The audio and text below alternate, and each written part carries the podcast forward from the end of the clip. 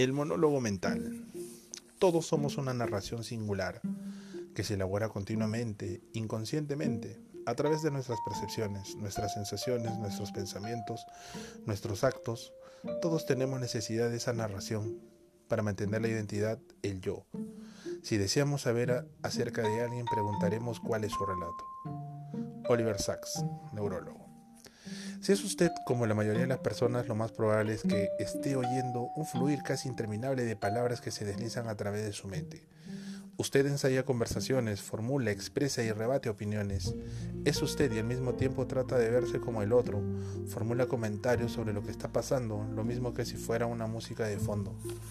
Esas palabras colorean su entorno interior Junto con la película mental, su monólogo mental modela la perspectiva que tiene usted de la vida.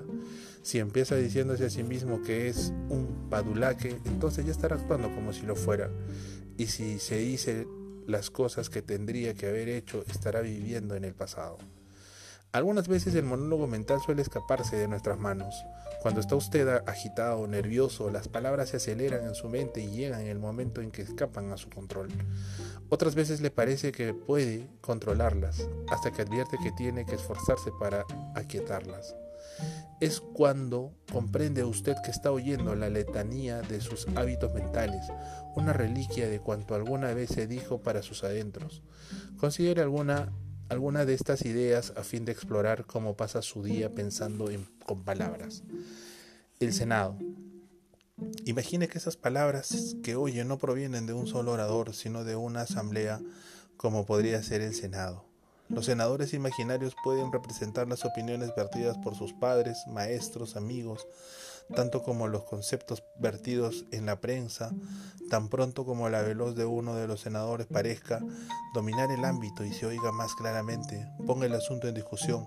Por ejemplo, supongamos que el senador esté diciendo que entran demasiados inmigrantes en el país.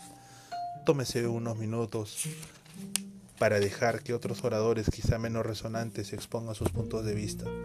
Trate de identificar a quienes está representando los senadores que habla y concedan sus oportunidades a todos. Anímese a estar listo para mantener varios puntos de vista de una sola vez. Tome tiempo para escuchar. Resulta útil, útil darse un poco de tiempo para minorar la velocidad de los pensamientos y efectivamente escuchar lo que está diciendo para sus adentros. Un método para lograr lo consiste en visualizar una radio portátil y las palabras que salen de ella. Es un aparato de gran calidad, de modo que puede usted oír las palabras principales o las del segundo o tercer plano. Cuando confiere una localización determinada al monólogo mental, es mucho más sencillo no dejarse atrapar ni distraerse por dicho monólogo. Recuerde que conviene abrir la puerta para profundizar el escenario del pensamiento y que la clave está en dejarse llevar y tener sensibilidad. Cambiando etiquetas. En nuestro monólogo mental tenemos la tendencia a ponerle etiquetas a la experiencia. La, categorizamos, por decirlo así, supongamos que se presta usted a hablar en público y las palmas de las manos empiezan a transpirar, se le retuerce el estómago y se sonroja excesivamente. Podrá jurarse a sí mismo que está poniéndose nervioso, pero con eso lo más probable es que sus nervios aumenten un poco más. O también podría decirse que está sintiendo las pautas de energía que naturalmente acompañan a toda situación importante o fuera de lo común.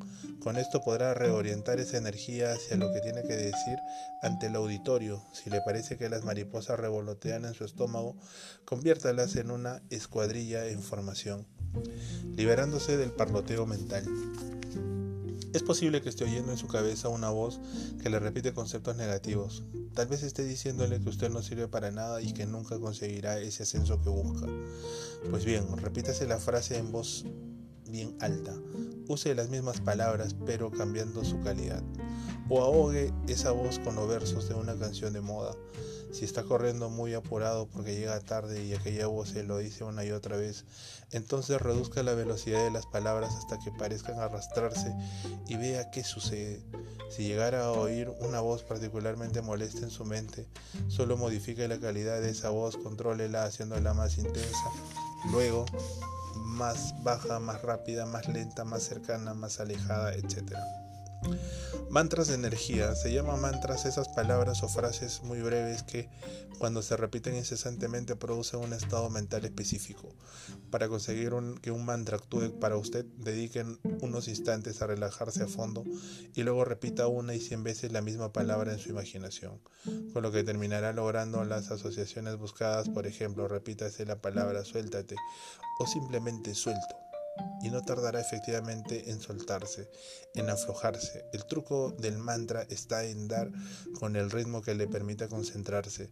Haga de cada palabra un pensamiento separado por brevísimos silencios. Escuche también el silencio que se produce en su mente después de la palabra repetida.